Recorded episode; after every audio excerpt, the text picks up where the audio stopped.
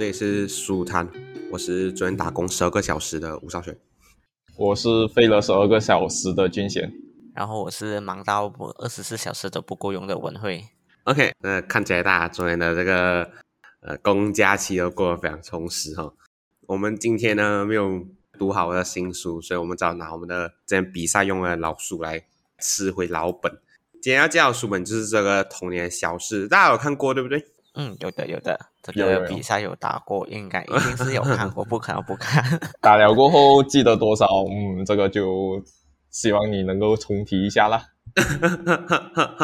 没有办法，这个呃这个比赛打完的头脑空空。OK，所以我们直接进入这本书啦，《童年消逝》这本书是由这个尼尔波斯曼写的。那这个作家他刚好他的出生年份是在呃美国的九零年代，差不多这个时他活跃年代差不多在九零年代了。然后那时候是所有的美国家庭刚刚迈向富裕的阶段，因此说在那时候的娱乐产业是刚刚蓬勃发展。那这个的这个的专家呢，就专门在研究关于娱乐产业啊所带来的危害，也就是说，哎，比如他的娱乐致死，他的童年消逝，还还有另外一本是啊，我不记得了，都是在讲这呃关于这个事情。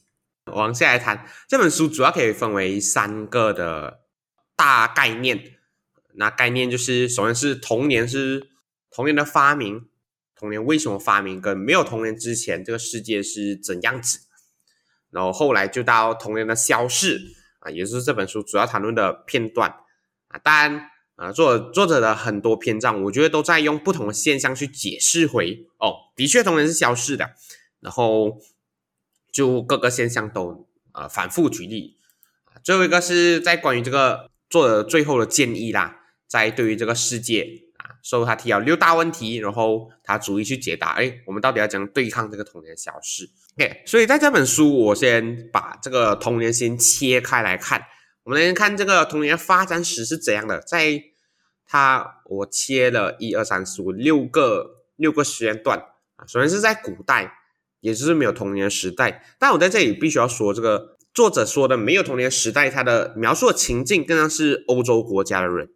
然后跟我们所知的东方世界是有一定的差距的。因此说，呃，可能他描述很多行为，你会觉得，哎，真的是这样子咩？或者是，哎，以前人真的会这么疯狂咩？啊、我我觉得是有这个有落差啦。So，嗯，我们就尽可能讨论在欧洲的状况就好，因为有东东方和东方的问题。是哦，很可惜啊，这一点没有能看到东方的童年发展史。我甚至我觉得可能东方也没有什么童年发展史，到现在全部人都还是以一个大人的形式去要求小朋友啊，在东方比较是这样的状况了。然后一开始这个童年初步概念的诞生是在十四世纪的后期，因为某些状况呢就开始有这个童年这个概念了，但不是很清晰的啊，是非常粗浅的概念。后来就到十六世纪。印刷术的发明啊，也是这个作者最喜欢谈论的事情。印刷术在这本书或者是娱乐知识都重复、重复又提的这个印刷术带来的伟大。然后到啊十八世纪是童年发展逐渐成熟，所以这个体系是非常完整的，也是我们靠这种近代所认识到儿童已经被发明出来。后来就到十九世纪啊，十九世纪是。所有的儿童已经跟大人可以区分开来，完全区分开来。我们讲到儿童的时候，我们不会再想到他是缩小版的大人或者是小大人，而是儿童就是专门是儿童，有别于我们所知的人类啦。最后是在二十世纪啊，也就是这个作者生活的年代啊，上个世纪，然后啊，电子技术啊迅速发展啊，导致童年的概念逐渐没落，所以。我们就直接进第一个篇章，呃，也是童年没有童年之前，这个社会是这样子。回来为什么会没有童年？主要可以分为呃几个概念啊。首先，第一个概念是儿童的存活率都很低。在比如说，我们有读了史加就讲到，在扎曼贾希利亚啊这个阿拉伯的蒙昧时代的时候，其实。很多小朋友他一出生他就已经去世了，而这一出生他们其实也活不久，因为当时候的医疗资源很差，所以都很难去保存这些小朋友的性命。再来就是在亚里士多德希腊，在当时候呢，杀害婴儿并不是一种犯罪，因此成人是可以自由的选择要拿走婴儿的性命。所以在那时候，不仅仅是医疗问题，而是人的行为上也是非常不尊重儿童，他们就随意杀害，因为他们认为儿童其实不是一个人，更像是一个物品。怎样去看到儿童的存活率很低呢？啊，就当时候死亡的小朋友都不会被记录性别啊，甚至也不会被记录名字。人们为了保障自己的后代呢，不是选择去照顾一个小朋友啊，反而是去生越多越多的孩子，让自己的后代可以得到延续。哦，在这边的话，其实不懂是娱乐至死还是童年的消失。作者有说过一个比喻，就是中世纪的人有一个妇女跟另外一个另外一个比较有经验的妇女抱怨说：“哇，照顾孩子很难啊，要去养他们很难，毕竟他们刚开始，他们小大人的阶段是很难养的。”然后那个比较有经验的妇女就讲哦。哎呀，没关系啦，反正很多都活不过某个岁数。其实他们也 expect 预料之内一定会有超过一半的人死啊，可能最后五个里面活一个，对于他们来说就是成就感，而也照顾不来。那时候也没有太多的知识、医疗资源去管理，去好好的去教这个小孩子，就只能啊自生自灭。你活到算你厉害。嗯，我挺认同俊贤讲的，就是说，可能当时候的文明还没有那么的文明啊，听起来有点绕舌，没有那么的文明，所以他们有很多知识都不懂要怎样去 apply，比如说他们不懂要怎样去为人父母啊，呃，怎样去跟前这些东西，导致说他们没有一个去方案去保住着他们的孩子，所以我觉得说他们与其说他们呃。不懂这个概念，倒不如说他们不懂得要怎样去守护他们的后代。所以，当一个死了过后，可能他们才会说：“哦，我们再生多一个。”然后他的孩子又夭折了过后，又又又有这样子的一座房。他们可能不是在觉得我的理解是这样子啦。孩子死后才要生一个，他们的孩子一出生就已经预备好他要死，然后再生生生生生，就看起来更像是类似这样子，就好像动物这样哦。所以当时候人是没有什么在 care 这个小朋友啊。我再谈这一个就比较有趣了。他作者讲的是为什么是没有童年？因为当时候是没有羞耻的概念啊。作者就举很多在中世纪的例子，比如呃，我可以大庭广众暴露我自己的生殖器官，或者说我大庭广众下我可以跟别人拉鸡拉到爽，没有问题。然后当时候中纪人还有非常多的粗俗的娱乐活动，比如他们会一群大人围在一起，然后一起去玩弄小朋友的生殖器官。虽然他们认为这个是一个粗鲁的动作，但还是可以接受，收非常糟糕啦。这也有讲到，哎，他们其实不只是，所以因为没有羞耻心，所以也没有什么礼仪啊，就啊，比如呃，会几十个人用同一同一个碗喝水，然后喝水旁边啊，然后或者是同用同个汤匙吃东西，卫生意识也非常糟糕，礼仪也非常糟糕，也没有羞耻心，就就这样子。这个童年没有没有为什么没有童年就讲完了，呃，然后呃就往下谈，最最主要在印刷术前的啊，就是在印刷术前，人们获得知识是怎样？在印刷术前呢，人们因为没有办法去很好保留自己写的东西，甚至人们其实也没有这个很明确的概念，哎，这是我写的，这不是我写，所以那时候很多作家。自称作家的人其实都只是抄书员，他从这个地方听啊，这个人在说书人说书后，他就把它抄下来。抄下来的过程中，会因为个人的概念或者是个人的问题，导致到呃那个抄写是错误的。他只是负责抄。我我觉得是还有一个诶。我我记得他前面是还有一个是说，呃，为什么他们的那个呃，就很像刚刚你讲的，另外一个原因是因为他们是口头上形式的去传达一些这个事情，因为我们现在都知道嘛，我们玩游戏有一个游戏就是你一个人传一个人再传一个人，其实过后的那个答案哦是会越来越走样的。所以为什么他们的文化或是什么东西文物上的东西是没有办法可以遗传到很好？呃，其中之一很大的原因是因为他们只进行口头上的阐述而已。对对对，这一点其实他在作者在另外一本书那个娱乐知识那边有大概聊到，其实。不同的传播方式，它对一个文明的发展，毕竟你看又讲一个比喻，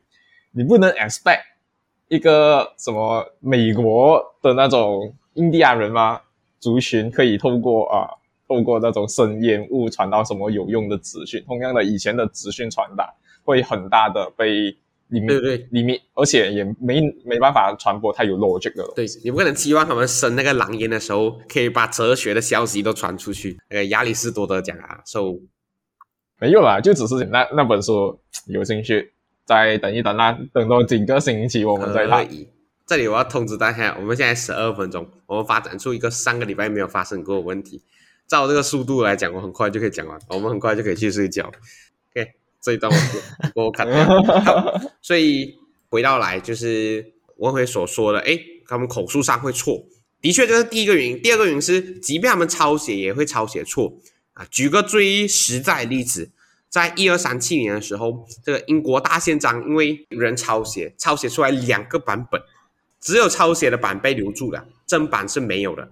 所以在一二三七年的时候就发生一个问题，是人们也不知道哪一个到底是真正制定的大宪章。就发生抄写上的问题了，传播上的有误，导致知识没有很好被保留。然后直到啊，也是这个作者最喜欢的新传播技术的诞生，也就是印刷术。印刷术它就解决了三大问题。首先，第一个问题是它去解决了人类所思考的东西；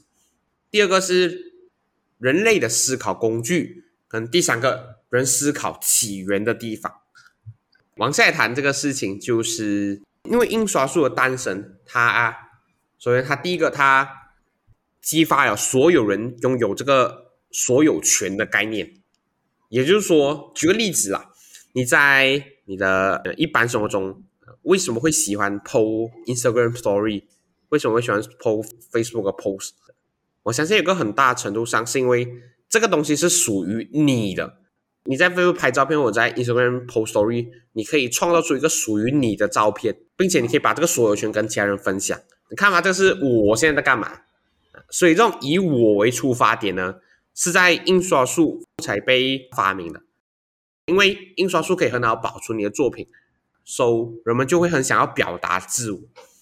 并且得以传播。我觉得是对的，因为他好像后面是有验证说，就是有出了很多那些故事书。因为在以前呢，如果他们是要听一些东西，是要只有通过说书人的方式，就是一个人坐到边，然后围着他听他讲故事。可是现在过后，因为有了这印刷术，变成人人可以随手可得的那本书籍，所以他们就可以坐下来去慢慢观看。了解说哦，原来作者表达的意思是这样子，而且还是比较统一，不会出现所有文身文、文生兔、文生退，搞到说哎呦，我也不懂到底哪个是真的，哪个是假的，所以就会慢慢出现我的这个懂这个词出来。关于这个，他所谓是讲啊，印刷术带给书本什么，然后再逐渐的告诉我们，哎，这些的发明又给我们带来什么？首先，第一个是它解决了呃知识的霸权，因为在当年的时候。知识是只有权贵人士可以接收的，从权贵人士传到权贵人士中间。如果你是一般人，你很难去听他们口述什么。你平时耕田都耕不及啊，你哪有时间去广场去讨论这些有知识的东西嘞？因此，它有印刷术后，所有人都可以被更公平的得到印刷出来的东西，你就更加公平的得到这些工具。第二个，它提供了一个可复制跟一个标准化的过程。首先从标准化来讲，比如页数就是一个标准化的的表现，这个在印刷术有后才有的，以前书本是没有页数。排版也是一个在印刷术有的概念，还有就是银锁咯，我不懂大家现在还没有用银锁，在书本后面有很多字的那个那一页，就是呃这个字什么意思？那个是吗？不是不是，你看你看这本书，哦哦哦哦哦，知道了，就是。啊，还有讲说那个东西是哪里哪里，你现在 Control F 比较快，嗯，以前没有 Control F 的时候都是这样子来找。你要，比如你要找、呃这个字眼在书本哪里出现过的时候，你就使用那个引数。这三个东西将改变了现代教育，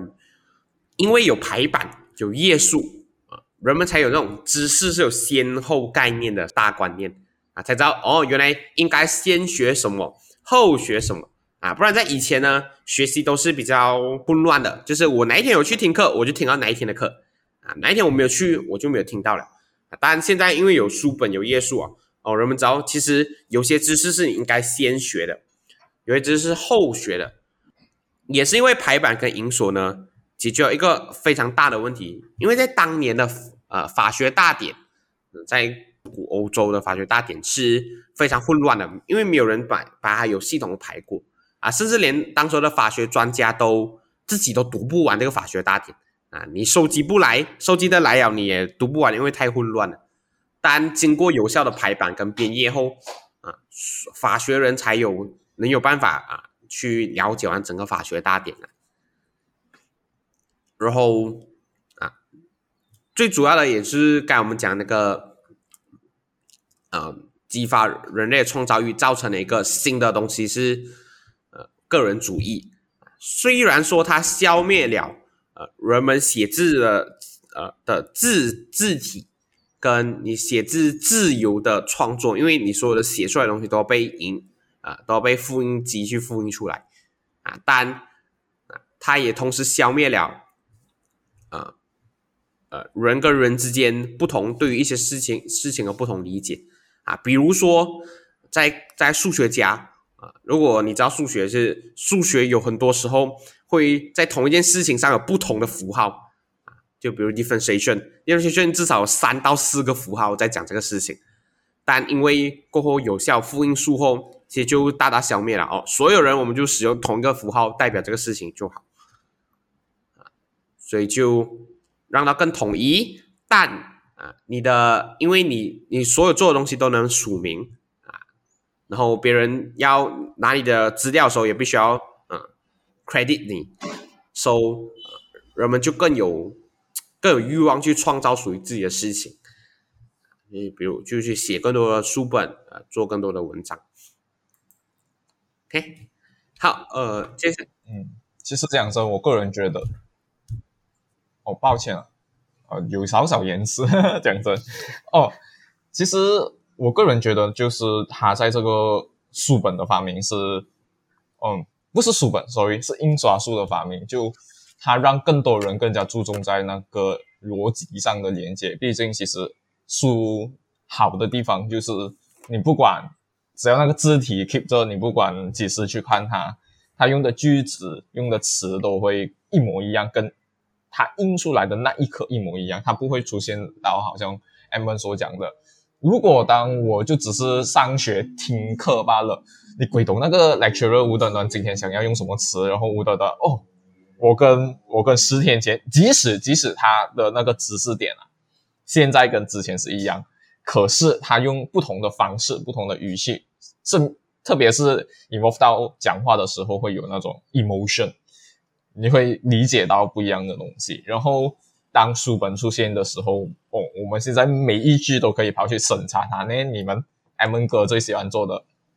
那种审查别人的语句，OK，整本书慢慢翻，慢慢翻，而且，呃，其实排版没有记错，它不是一个，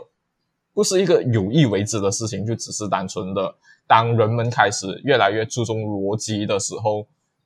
嗯，它自然会发生的，就是为了强化那个逻辑链，所以一下子人们突然间，哦，全部全部都很有逻辑思维的时候，他们做出来的，呃。这个其实也比较领取娱乐知识，就是整体社会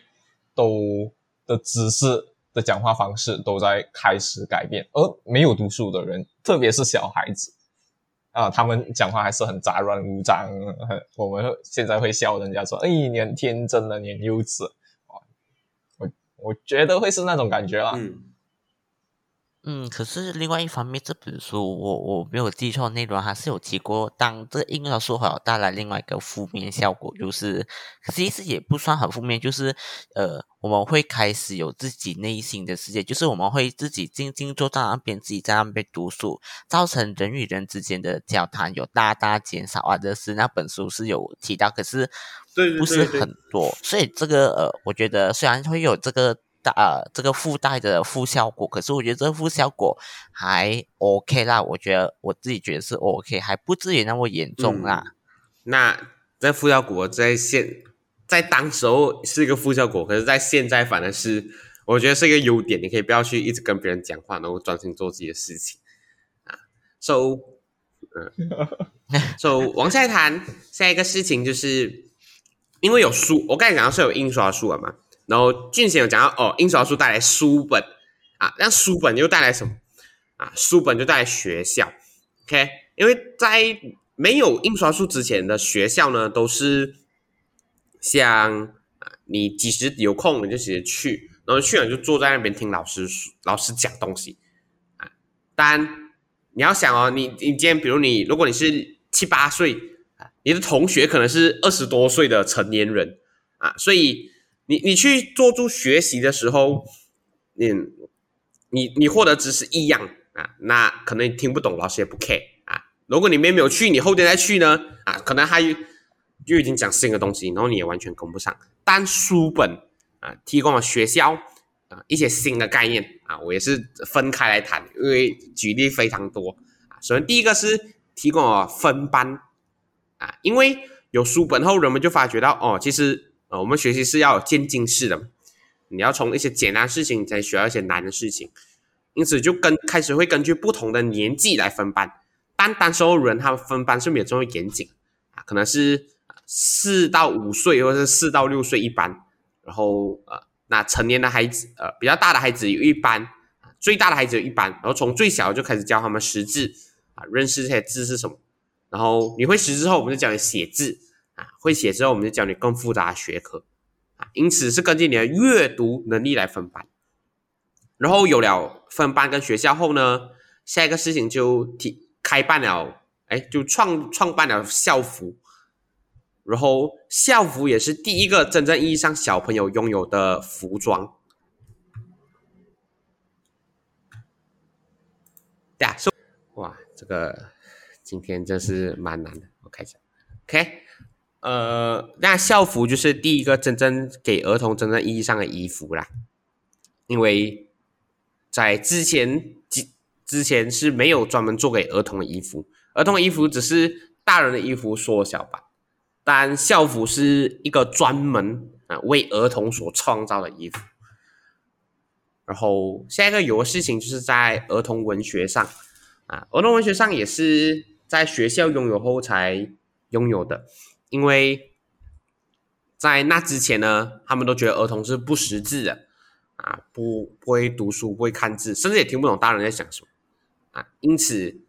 因为有学校后，我们知道儿童其实会阅读，那只是阅读能力没有这么强，需要为他们特别去创造一些属于他们的呃文章，属于他们的呃书本，让他们理解，然后。下一个在学校创造后才改变的事情是家庭观念，因为在那之前，其实儿童是可以和在他会做工开始就去做工啊，可能他八岁就做工了啊，我们就让他去做工，因此父母对儿童的责任也是非常少。啊，八岁会做工后就没有必一定要回家嘛，也没有不一定 没有一定要受到我管控，收就。因为有学校啊，儿童要上学时间就非常长啊，甚至现在从呃四岁要上学到二十多岁，那父母的责任就开始越来越大啊，父母就越来越会去管理这些小朋友啊，也因为有这个家庭性的家庭观念呢，作者就觉得啊，儿童才开始有名字啊，也不是名字不是在根据出生的顺序来决定啊，这个也非常容易理解了，在。你看以前的国王也是啊，就是他们的名字是一世、二世、三世、四世啊，用号码来排的。那他们从来没有一个专属于自己的名字。但因为有学校，所有人的知识也增加了啊，我们才知道哦，每一个人是特别，每个人需要有自己的名字去代表自己。下一个就是啊，这个观念得以推广呢，主要还是借由这些英国的中产阶级，因为当时候英国中产阶级越来越有钱后，他们就会把投资孩子啊，成为是一个可以去比拼、去炫耀的事情，所以我去让我的孩子穿更漂亮的衣服。我让他上更多的学校啊，让他读更多书本。这个事情可以让他去跟他的其他的中产阶级的呃的同伴去炫耀，然后呃炫耀后，他们就会互相比拼，去投资越来越多。的，所以就让这个学校的概念得以更大的推广。OK，好 所以真的偶尔要炫耀一下，要炫耀一下，我们互相竞争。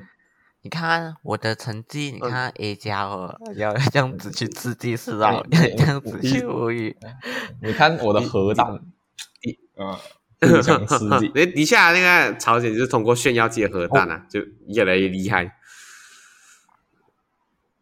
可是我不否认说，确实会有一个呃动力啊，就是可能我实际意思也是给人家之前给人家穿过，然后就觉得我不服输，为什么我会这样插过你？其实也是一个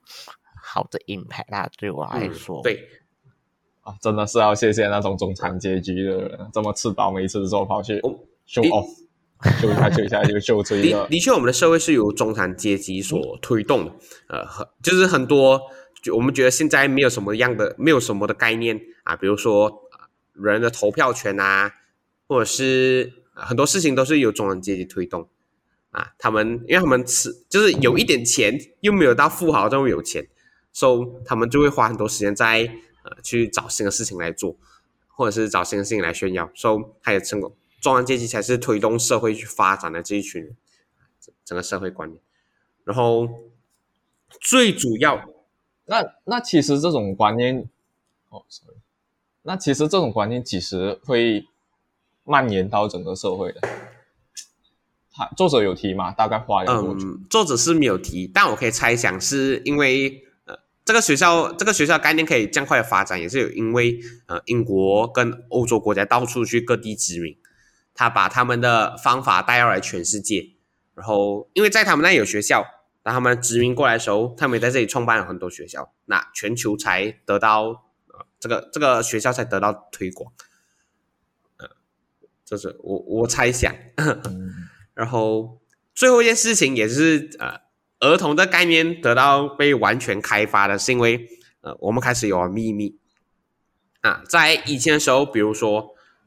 我们什么话都能对小朋友说，但因为因为有儿童的观念。我们知道有些话需要被隐藏起来，比如粗俗的话啊，比如色情的话，是只有大人可以讲的，小朋友是不可以。那为了保障这个秘密呢，我们也创造羞耻心啊。我相信这个这个体会应该蛮有。有时候你在跟小朋友不能讲话，你会不能标出一个粗话的时候，就会你会收一下，然后想啊，真罪过啊！我我 我讲了什么糟糕的话给他们啊？以前教书的时候也是，我不能哎。讲到 讲到蛮糟糕的话的时候，然后我就要尝试圆场，我就就随便打一个哈哈过去啊。So，，我们开始有羞耻心去保障这些秘密啊，不只是在出说言语，更更多是行为啊。我们知道，比如呃，性行为是只有成人可以知道，成人可以做的。然后小朋友，我们就呃尝试用秘密去保护，所以呃。到今天的时候，你发觉一些父母他选择不去告诉他的孩子，不去解释这个性行为的时候，其实这个也是这观念是到后期才被发展出来的。社会后期，早期反而没有啊，孩子要知道什么啊，不止告诉他，甚至还让他去做啊。但到后期啊，大人选择秘密去保护这些事情，然后让小朋友去，让儿童去成为儿童。不过能看得出，其实这种保护偶尔也是真的过度保护。现在搞到儿童，应该说普遍上马来西亚啦，性知识都没有这么没有这么开通。嗯，就就好像哦，我不懂啊，大家这个我给我联想到一个例子，就是我们呃，我觉得身我们所有人都有做过一件事情，就是小时候我们就问过爸爸妈妈我们是哪里来，然后结果我们的爸爸妈妈给出的答案是你从哪地方来的，你从很多地方来的，这些这些的方面都觉得让我们小时候哈会有人有我们一时间的错认，就是说啊我们是真的是垃圾桶走对对对回来的这样子的感觉，所以我觉得好像他的有点确他一开。始一开始这些观念是为了保护我们的，可是到后期反而啊、那个保护有点太对人俊讲太强了，so 就我觉得是有点过过过分了吧。好，然后、嗯嗯 OK，所以因为有秘密，因为有学校，因为有书本啊，因为有有有呃健全的家庭后啊、儿童这个概念就在十十八世纪啊十九世纪得到完全的发展啊。当时候的儿童是什么状况呢？啊，就跟现在的儿童非常像，但比现在儿童在受保护多一点啊。他们会啊，儿童就是负责上下学，然后穿自己的服装啊，会使用儿童的言语啊，然后，呃，当然现在儿童就比较比较不是这样啦。然后后来这个作者就解释啊啊，他就我们就换一个篇章，他就解释为什么童年会开始结束啊，甚至到现在我们会觉得，哎，这儿童越来越不像儿童，像个小大人一样。OK，首先他讲的呃原因最主要还是因为呃因为互联网的发生，当当时候不是互联网是电视机啊，我们直接用互联网来代替，在互联网没有之前呢，长辈其实是有这种的呃的知识霸权的啊，因为长辈知道的东西比我们更多，因此啊，自然就会产生这种年轻人需要尊敬长辈的想法。啊但到今天今时今日，呃因为互联网，因为网络的发展，长辈已经不再知道比年轻人更多东西，甚至只要你肯努力上网找啊，你知道东西分分钟都比长辈多啊，来的多很多。因此，因为消失了这种神秘感呢，啊，年轻人也开始不敬畏自己的长辈。然后，下一个是呃，因为电视机的发展，呃出现了两个问题，呃，so 哎，啊，好，所以呃，那那所网络其实就是呃这个电视的进化发展啊，它让所有人就更容易去接触这个这个知识了。然后下一个事情是在啊，因为这个网络普及，这个电哦，我就直接用网络代替电视了，因为这个如果我在讲电视啊，反而我觉得会有点奇怪，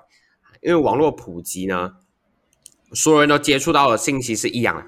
因此社会保障不了这个这个秘密，秘密已经被公开，那大人接触到的信息跟小朋友接触到的信息是完全完全一样的。嗯因此秘密也消失了啊，羞耻感也因此而消失了啊。然后作者在往下一题就有提到呃电视机的呃两个大问题啊，那两个大问题，首先第一个是新闻啊，我不懂你们有没有看新闻？你们有看新闻吗？你们记得新闻的流程是什么？有啊有啊，呃，我们马来西亚的新闻大概是先讲国内，再讲国外，再讲娱乐体育，然后可能是呃四四百摊，然后就就是这样子走啊。我我我有了解的，在这点的话，其实他们的资讯相比之下，它的更迭更快，就是一开始开心进场哦，嗯然后就哦一个，嗯，你有尝试去观察一下他们的那个时间嘛？你看我们我们说书啊，我们上个星期用了一个小时，我个人都觉得讲不完整个逻辑链。可是新闻是一个，尤其是电视新闻，它是一个很神奇的东西，它就二十秒就跟你讲了一个故事。呃，跟你讲了一件事情，然后我讲真的，对对对呃，其实我个人觉得电视反而会比网络更加恐怖，因为网络至少至少天真的孩子不会去寻找暴力的关键字，除非他在现实生活中接触到了。而那个电视啊，你没有办法控制那个节奏。当你一打开一按了那个 switch on 那一刻，你你那整整个全部时间都是由电视牵着你走哦。我相信至少在这个网络时间是网络时代，我们是比较多选择。可是信息依然碎片化，这个是很可惜的地方。哎，sorry，我有点带跑题。不不不，请带，请带。OK，好想呃，先我们先回归到第一个事情啦。呃，在关于新闻是怎样发展先，真是如果你有仔细看过新闻，新闻一定是从嘟嘟嘟嘟嘟嘟一些快速的音乐带进场，这我就提出一个质疑：为什么需要这一些音乐啊？这些音乐通常节奏非常高，非常简短，它是用来刺激人的人的感官用的啊！你听到这音乐的时候，你就会感觉比较兴奋，比较刺激啊！新闻就要开始了。那作者就讲说。那新闻本来就不是一个呃让你会兴奋、让你会刺激感官的事情啊，因此呃，在现代的电视产业所制造的新闻是不符合新闻本身的价值的啊，它反而会呃让我们看新闻以一种娱乐的角度去看，导致就错失了本意。那往下谈啊，下一个会直接映入你眼帘的事情是一个很漂亮的。呃，女主播或者是一个很帅气的男主播作者也提出同样的质疑：为什么是用一个帅哥或者是用一个美女来报新闻给我听啊？这些帅哥和美女在报新闻的时候，他们大部分时间都是面无表情的啊，他不会笑，他不会感觉生气或伤心，他就是很木头的在那边报新闻。那作者也觉得，呃，这个也是跟上上面的是同一个问题啦，他导致到新闻。那新闻自己的价值就被磨灭了啊！让观众去看新闻或者去啊追新闻，纯粹只是哦这个帅哥美女很好看啊。然后再下一个啊，也就是俊贤刚才讲的第二个问题啊，这些新闻的各个新闻时间太短啊，十秒、二十秒啊，这就有去算哦，每一个比如说啊恐怖袭击、跟美国巨星、跟电影宣传、跟总统发笔发言，竟然都用了差不多的时间。但你仔细想，美国发哎，呃，巨星发言跟呃恐怖袭击的事情严重性是一样的没？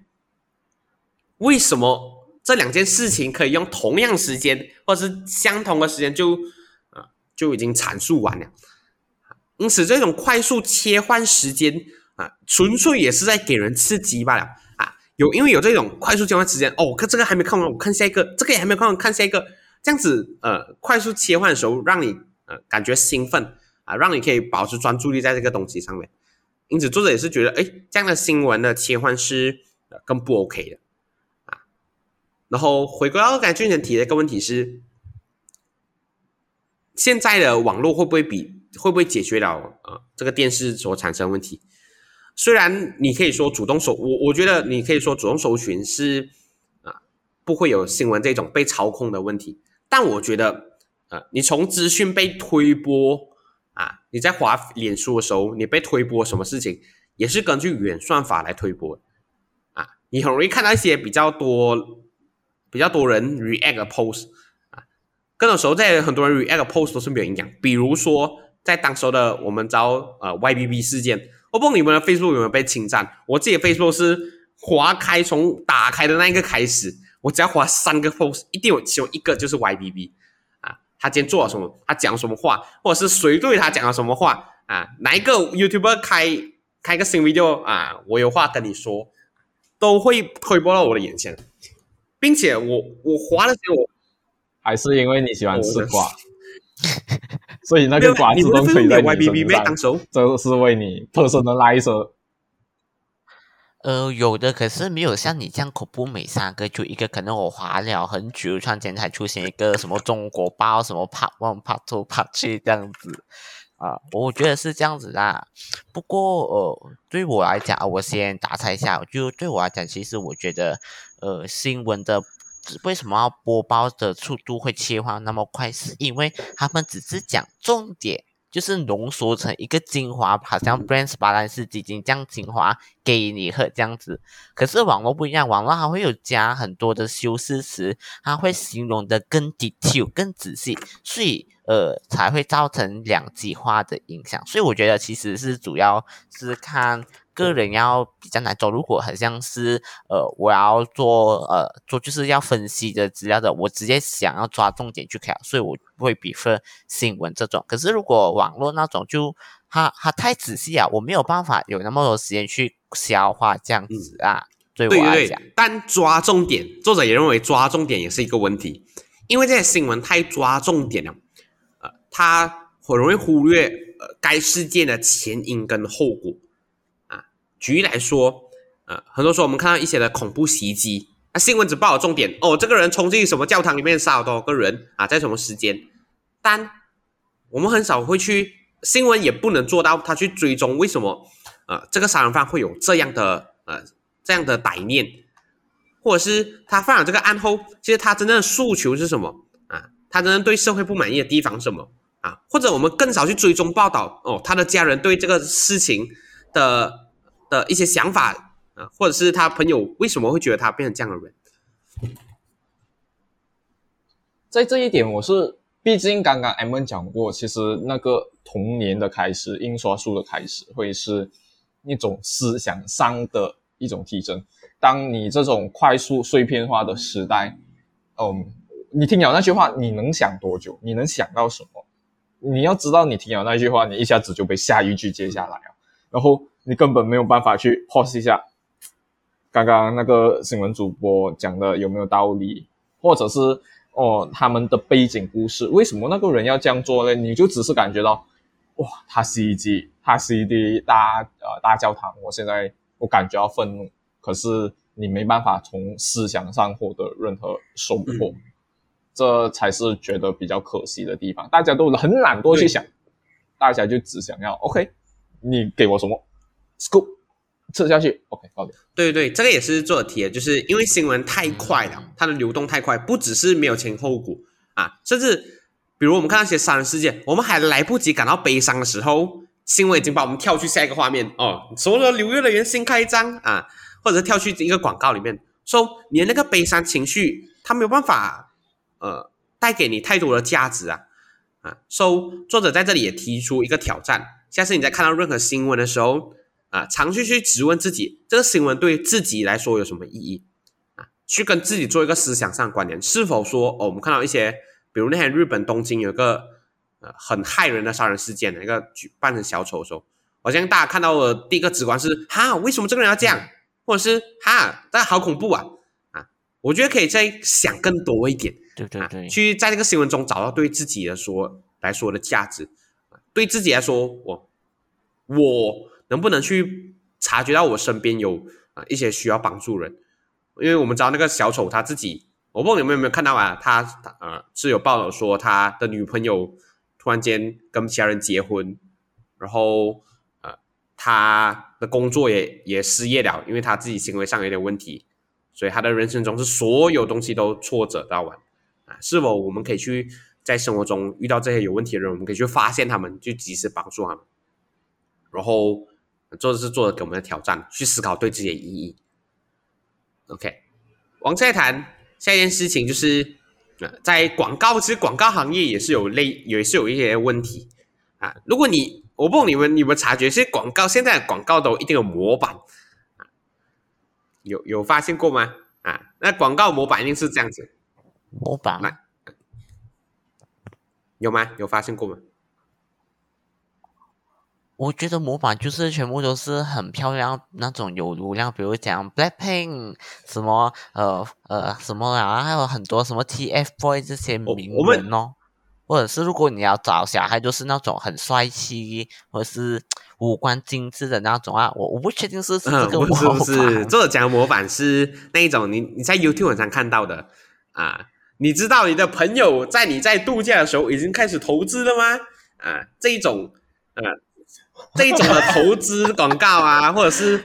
或者是呃呃某某专家告诉你，呃你的你什么东西再不用，你就会怎样怎样讲啊，比如说一个很经典的广告，我不知道你有没有看过那个一个胶布的广告，美国胶布的广告啊，它大力一挥，啪，然后就可以止住那个船的漏水，它就可以起，就可以，因为它的船有个大洞，它用那个胶布补啊，或它就可以就可以乘坐那个船在湖中间游啊漂。有看过这样的广告吗？啊，so 这些广告其实都有一个相同的模板啊。首先，它第一个，它一定会去告诉你你现在的状况有多么糟糕啊。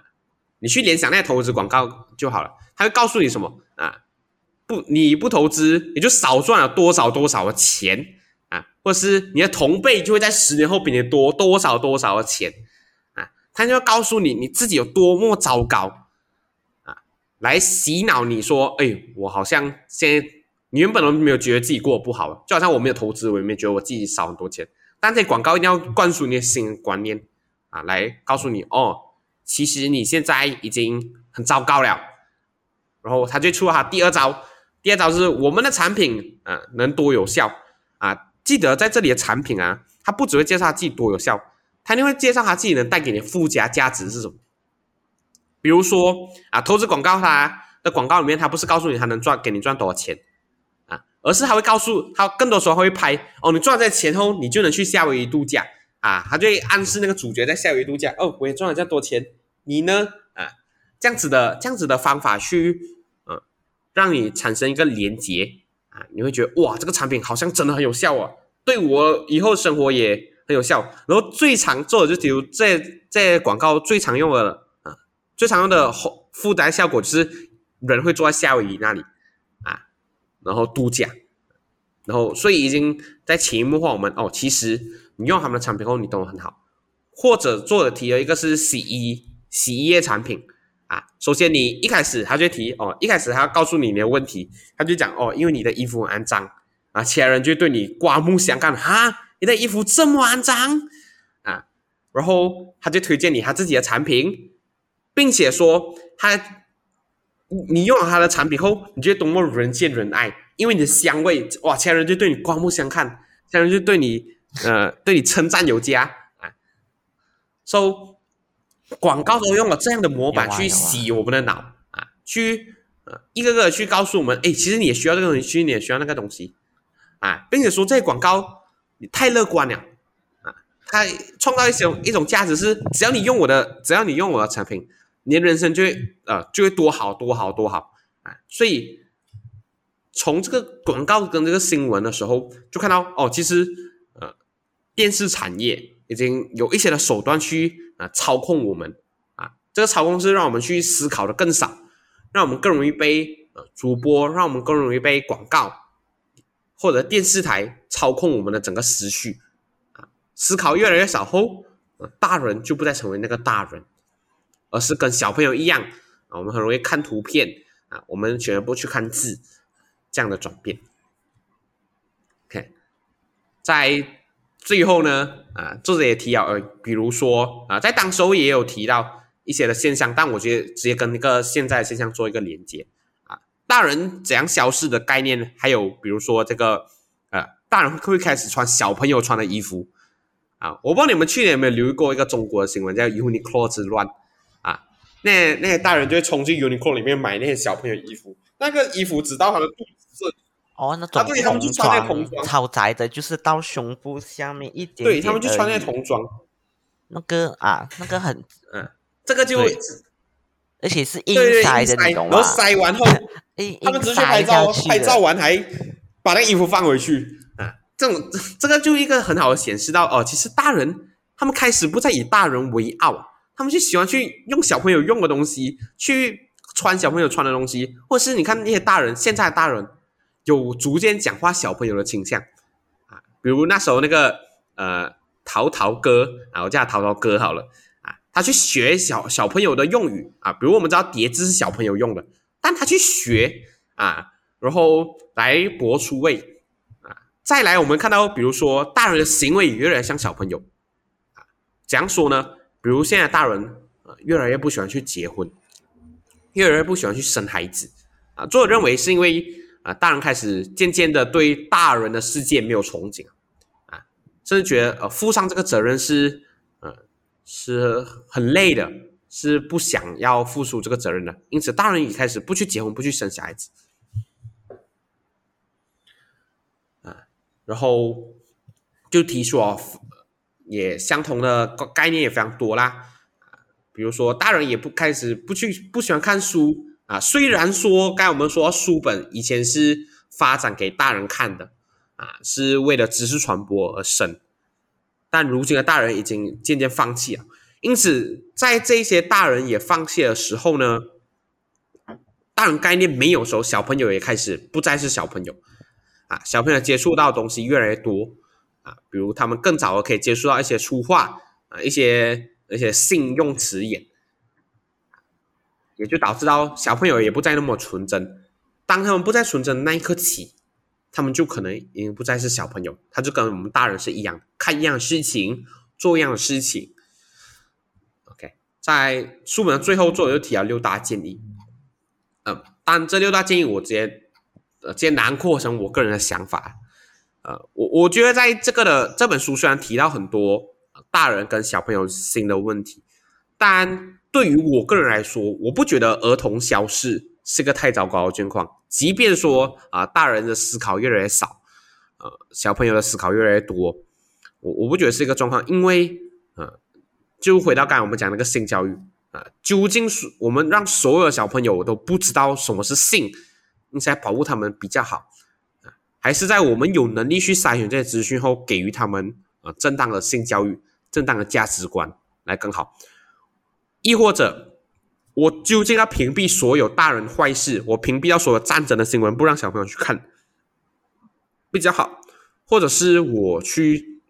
呃陪着他看，去给予他这故事的价值，会给小朋友来的更大意义啊？你们呢？你们都有看这本书吧？你们怎么看？其实我觉得。啊，先让俊 OK，叫我讲先啦。OK，OK。那其实我个人跟 M 的看法差不多，就是我觉得，嗯，虽然作者作者是告诉我们说他觉得没有怎样，就只是解释现象，可是整体看下来，其实我感觉到作者是蛮抗拒这种改变吧。我个人是没有必要去纠结太多，毕竟这都会是一种时间上的 progression 就。我们社会要这样发展，呃，然后你你你也很难现在就去说哦是个好是坏，因为我相信当下印刷术被发明出来的时候，人你发现哦孩子不能不会读书，然后他其实也没有说好坏，就只是一种 progression，然后甚至可能以前会觉得小孩子很无知，然后现在哦小孩子变聪明，你要多多话讲啊，其实。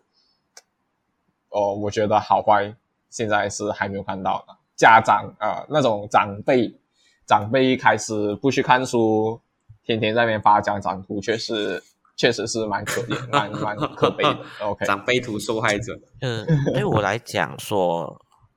对我来讲说，可能呃，我觉得是可以适当的去筛选，就像呃，诚如 M 讲的筛选，就比如说呃，我们刚刚很一直谈的例子，就是呃，我的出生是不是在垃圾桶出生这样子。其实可能你可以换一个措辞，就好像有一些明星的呃父母，还有上节目说呃，当呃孩子问他的问题，可能说这是我跟你爸爸的捷径啊，呃，就是生下你，就是还没有过多的去引述信用的那个词语，可是他却可以描述说哦。我原来是呃爸爸妈妈很恩爱，所以生下的我就就有一个很美满的一个故事，就不需要讲到一个呃赤生生说没有啊，你是从垃圾桶呃找回来，你是在路边找回来，就就会有一个很大的剧差的感觉，就会刚刚小朋友说哦，其实是呃就算他离真相还是有一段距离，可是其实是有和呃不是在敷衍了事这样子。就就会让小朋友觉得说，哦，原来你讲的东西是对的。当他了解要说，不会说，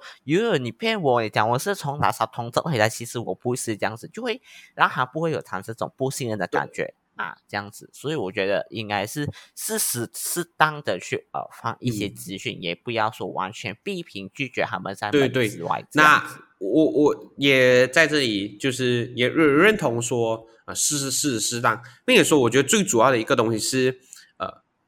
这我觉得父母们也要去思考自己有没有这个，其实有没有这个权利去为孩子屏蔽完所有的资讯。你究竟有没有权利去让孩子不知道这些东西？你让他不知道，是不是你在限制他的一些呃或者知识的自由啊？特别是在现况下，你让他不知道，他反而更想要知道啊。所以我会觉得说，呃呃，每个父母们或者是每个即将成为父母人都可以去呃好好去思考这个问题啊。以上是我们今天的。这句话是讲给你自己讲的吗？等我找女朋友现在讲啦。OK，以上是我们今天的呃书谈的所有内容。呃，下个礼拜呃再见。拜拜。